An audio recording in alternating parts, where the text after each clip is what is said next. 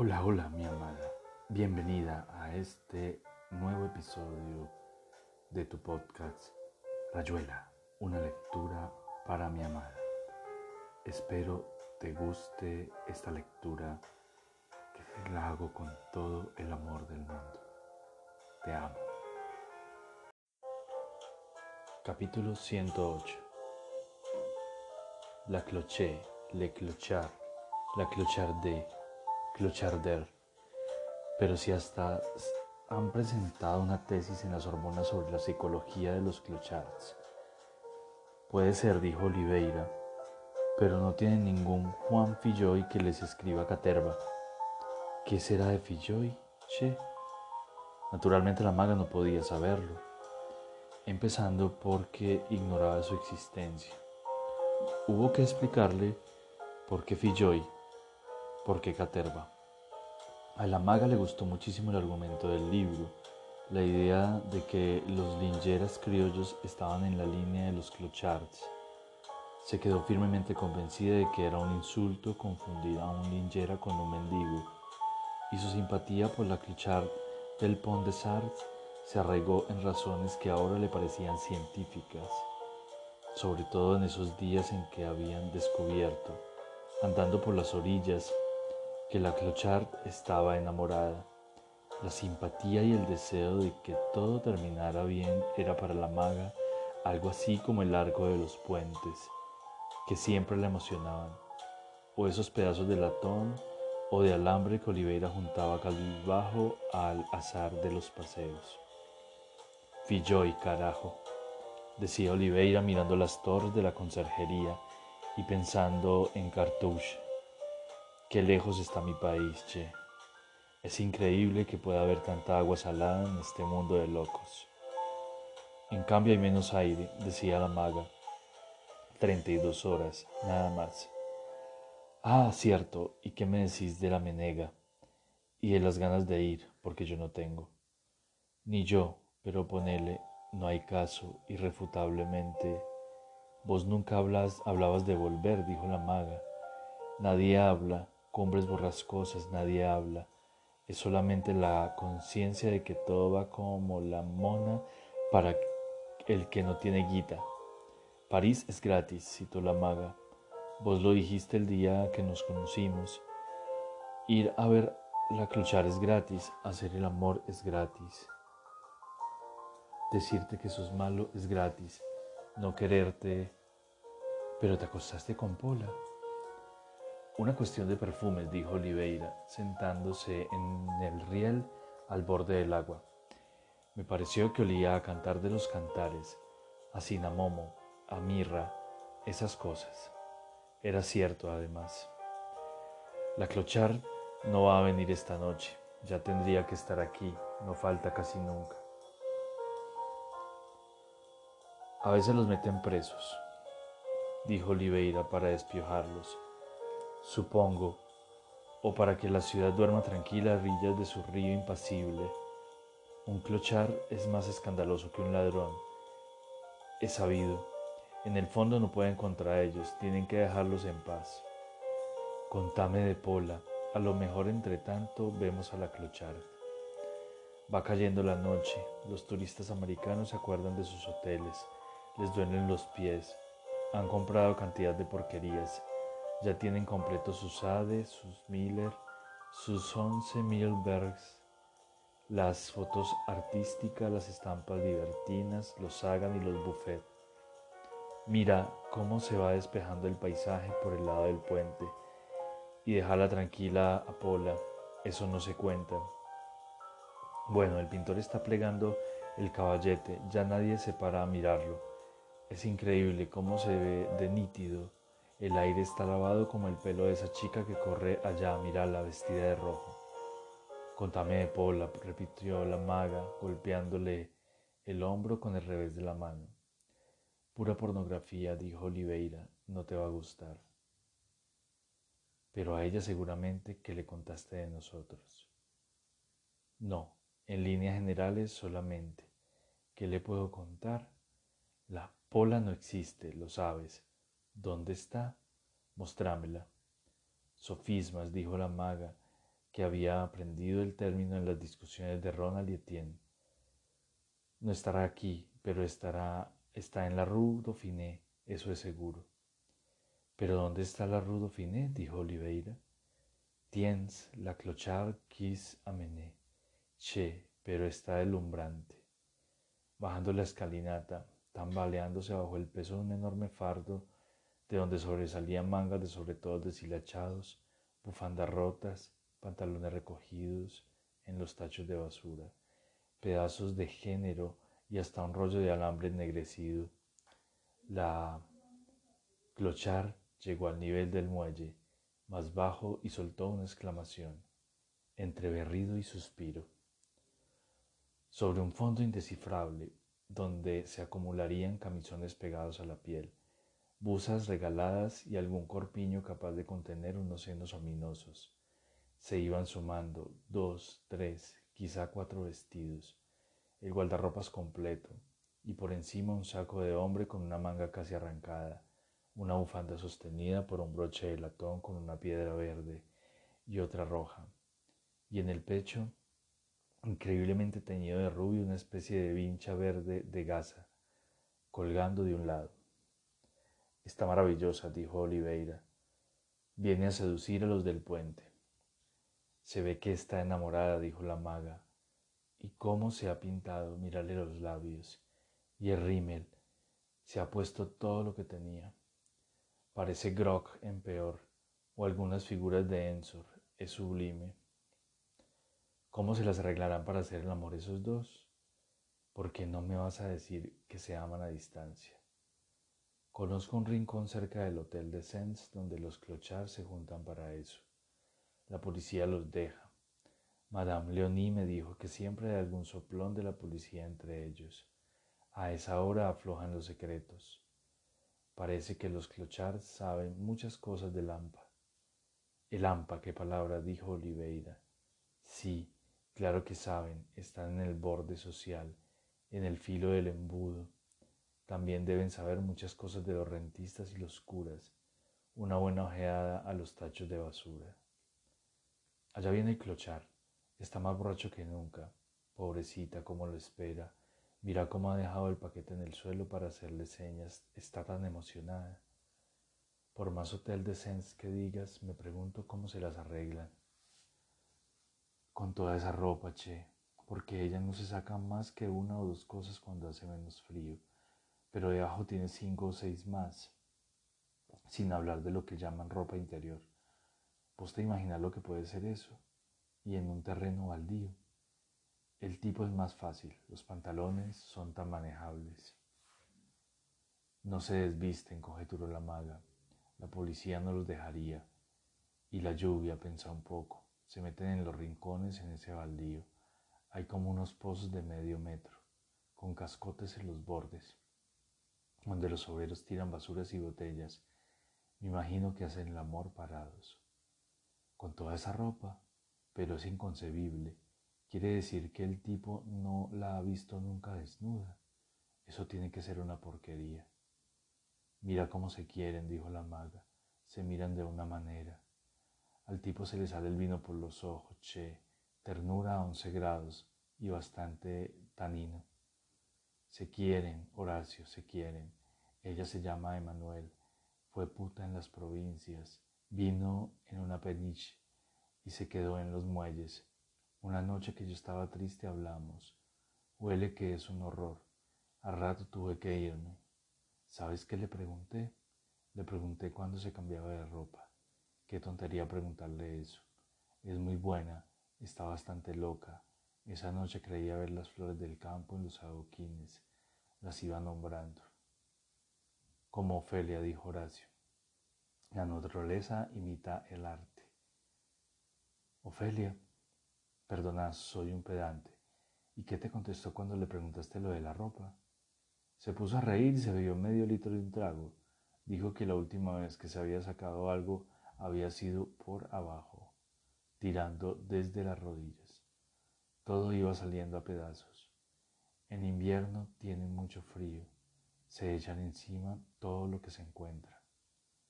No me gustaría ser enfermero y que me la trajeran en camilla alguna noche.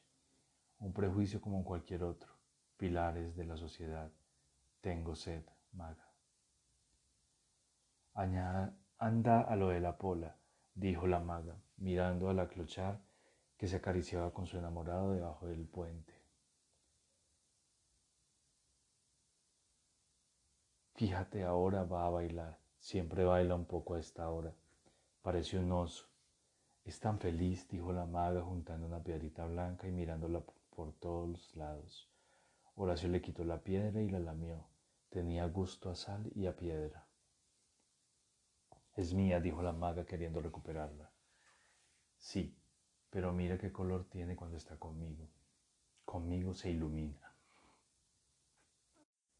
Conmigo está más contenta. Dámela, es mía.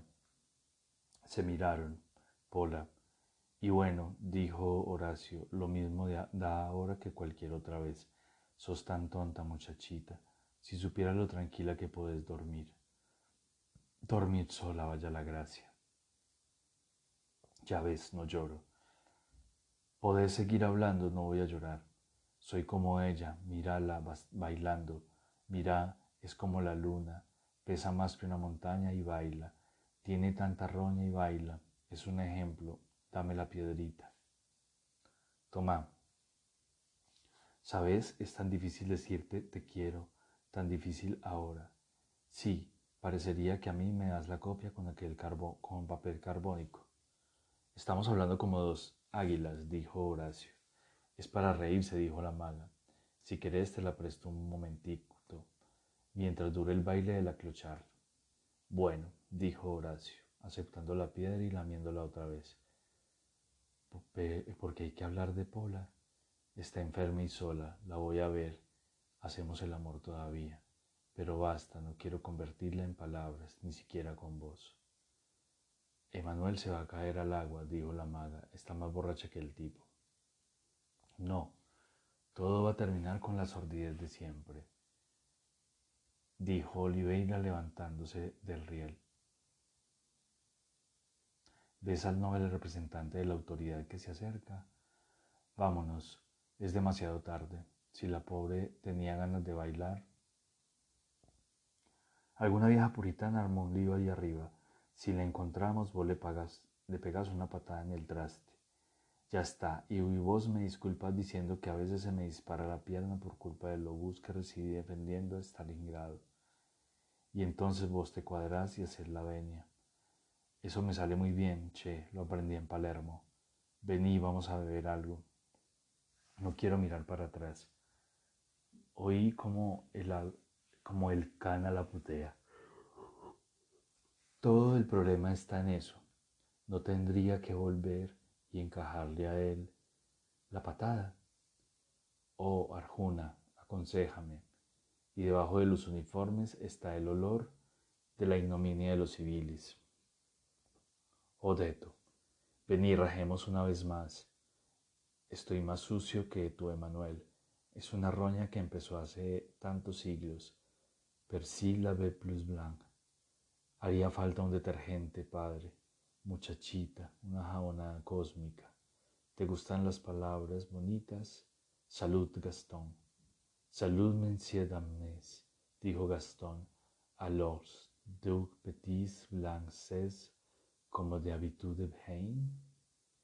Como de habitude mon vieux, comme de habitude. ver, du persil de dance. Gastón lo miró y se fue moviendo la cabeza. Oliveira se apoderó de la mano de la maga y le contó atentamente los dedos. Después colocó la piedra sobre la palma, fue doblando los dedos uno a uno y encima de todo puso un beso. La maga vio que había cerrado los ojos y parecía como ausente, comediante, pensó enternecida.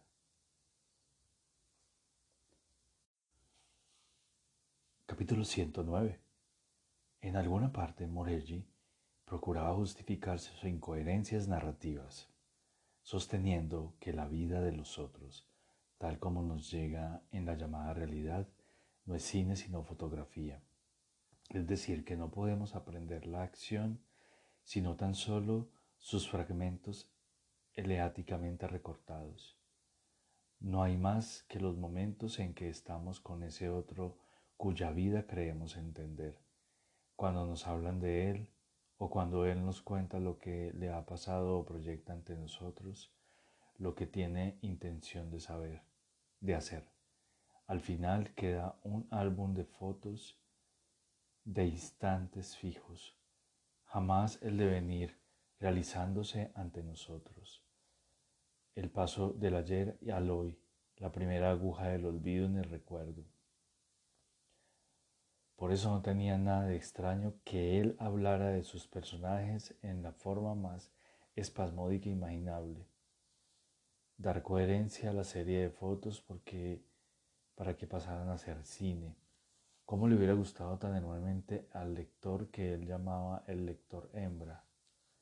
Significaba rellenar con literatura, presunciones, hipótesis e invenciones los hiatos entre una y otra foto a veces las fotos mostraban una espalda, una mano apoyada en una puerta, al final de un paseo por el campo, la boca que se abre para gritar, unos zapatos en el ropero, personas andando por el cham de Marce, una estampilla usada, el olor de magrife, cosas así. Morelli Pensaba que la vivencia de esas fotos, que procuraba presentar con toda la cuidad posible, debía poner al lector en condiciones de aventurarse, de participar casi en el destino de sus semejantes, de sus personajes. Lo que él iba subiendo, sabiendo de ellos por la vía imaginativa se concretaba inmediatamente en acción sin ningún artificio destinado a integrarlo en lo ya escrito o por escribir. Los puentes entre una y otra instancia de esas vidas tan vagas y poco caracterizadas. Debería presumirlos o inventarlos el lector desde la manera de peinarse. Si Morelli no la mencionaba hasta las razones de una conducta o una inconducta, si parecía insólita o, excéntrica. El libro debía ser como esos dibujos que proponen los psicólogos de la Gestalt, y así ciertas líneas introducirán al observador a trazar imaginativamente las que cerraban la figura. Pero a veces las líneas ausentes eran las más importantes, las únicas que realmente contaban, la coquetería y la petulancia de Morelli en este terreno no tenía límite. Leyendo el libro, se tenía por momentos la impresión de que Morelli había esperado que la acumulación de fragmentos cristalizara bruscamente en una realidad total, sin tener que inventar los puentes o coser los diferentes pedazos del tapiz, que de golpe hubiera ciudad, hubiera tapiz, hubiera hombres y mujeres en la perspectiva absoluta de su devenir, y que Morelli, el autor, fuese el primer espectador maravillado de este mundo que ingresaba a la coherencia. Pero no había que fiarse, porque coherencia quería decir en el fondo asimilación al espacio y al tiempo, ordenación a gusto del lector hembra, Morelli no hubiera consentido en eso, más bien parecía buscar una cristalización que sin alterar los dientes en que circulaban los cuerpos de su pequeño sistema planetario, permitiera la comprensión ubicua y total de sus razones de ser.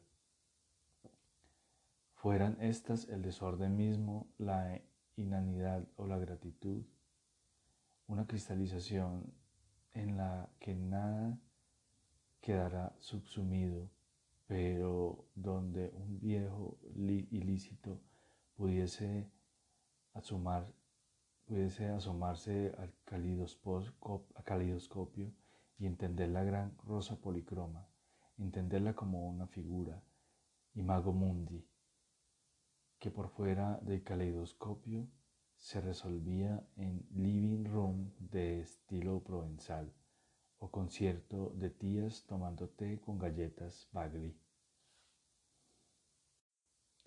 Capítulo 110. El sueño estaba compuesto como una torre formada por capas sin fin que se alzaran y se perdieran en el infinito, o bajaran en círculos perdiéndose en las entrañas de la tierra. Cuando me arrastró en sus ondas, la espiral comenzó, y esa espiral era un laberinto. No había ni techo ni fondo, ni paredes ni regreso, pero había temas que se repetían con exactitud. Anais Nin, Winter of Artifice.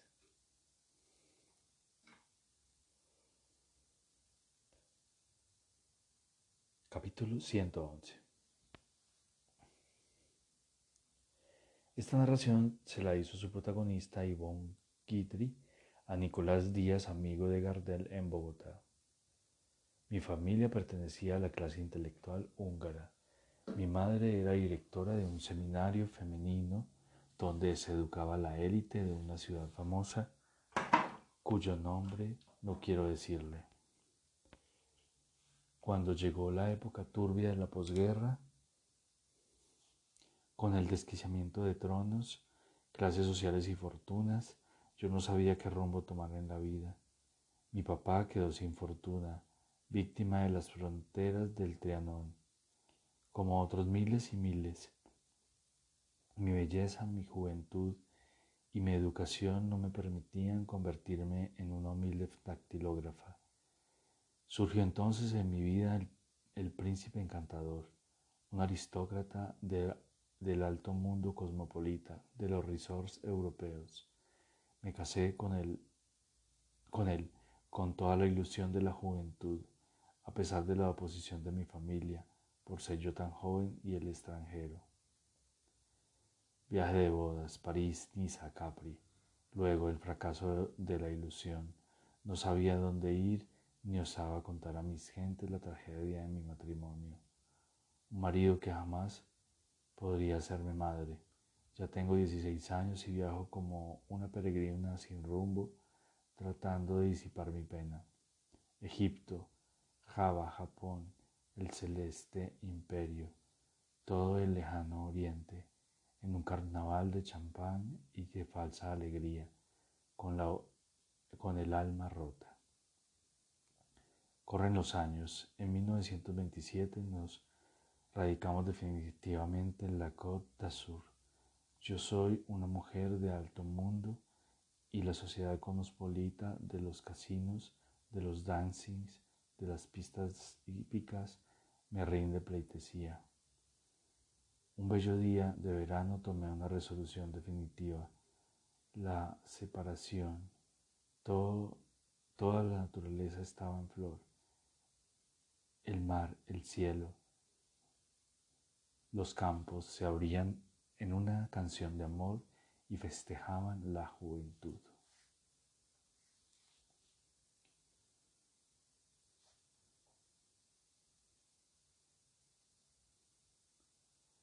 La fiesta de las mimosas en Cannes, el carnaval florido de Niza, la primavera sonriente de París, Así abandoné hogar, lujo y riquezas y me fui sola hacia el mundo.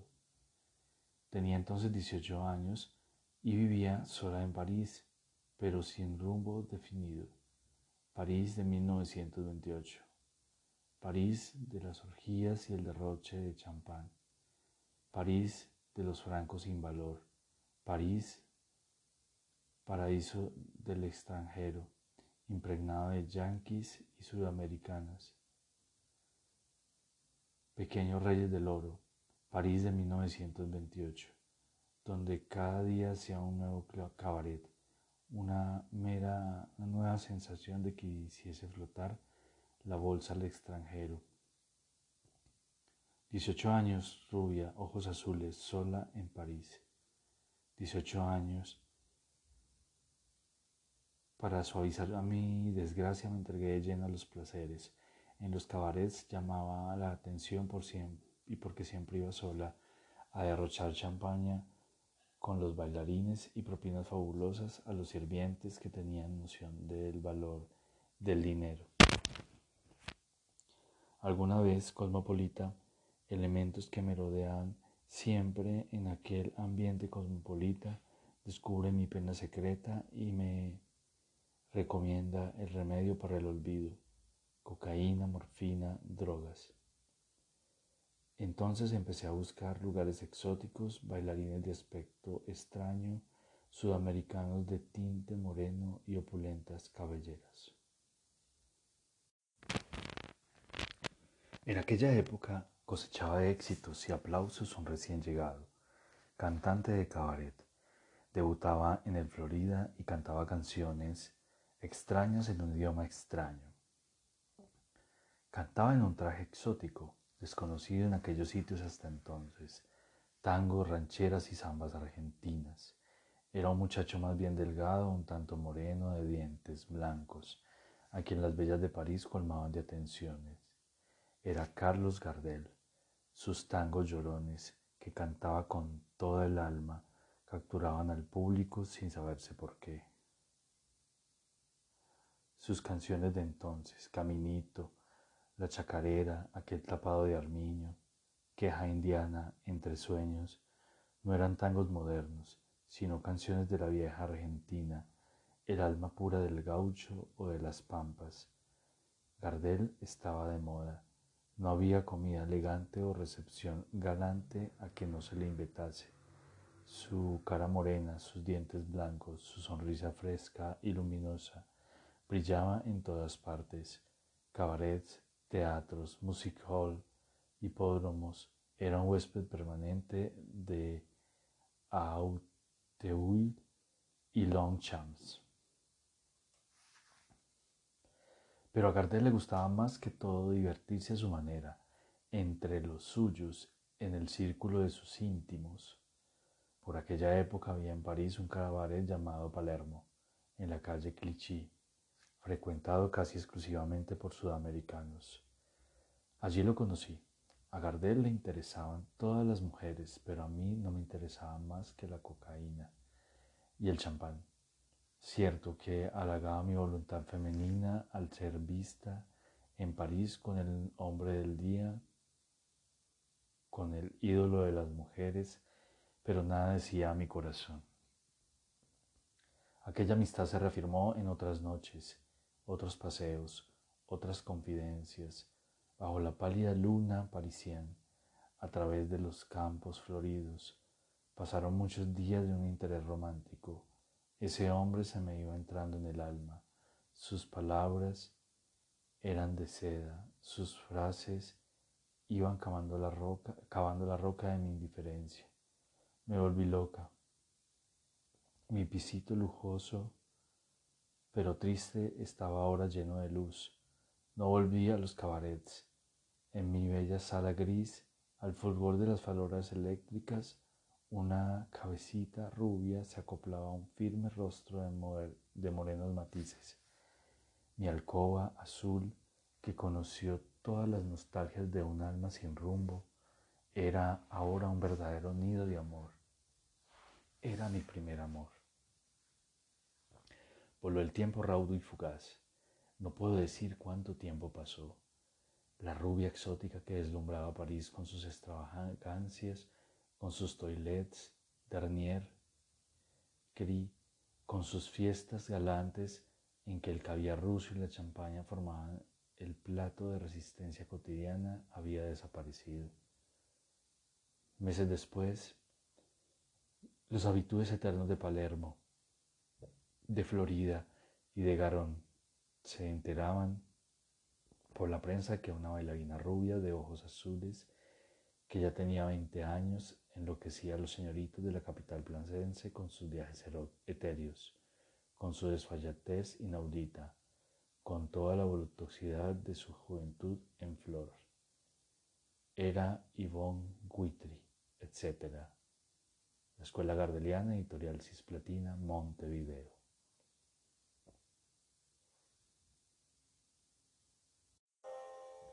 Y hasta aquí un nuevo episodio de Rayuela, una lectura para mi amada. Te amo, te amo, te amo con todo mi ser. Espero te haya gustado este capítulo. Te amo.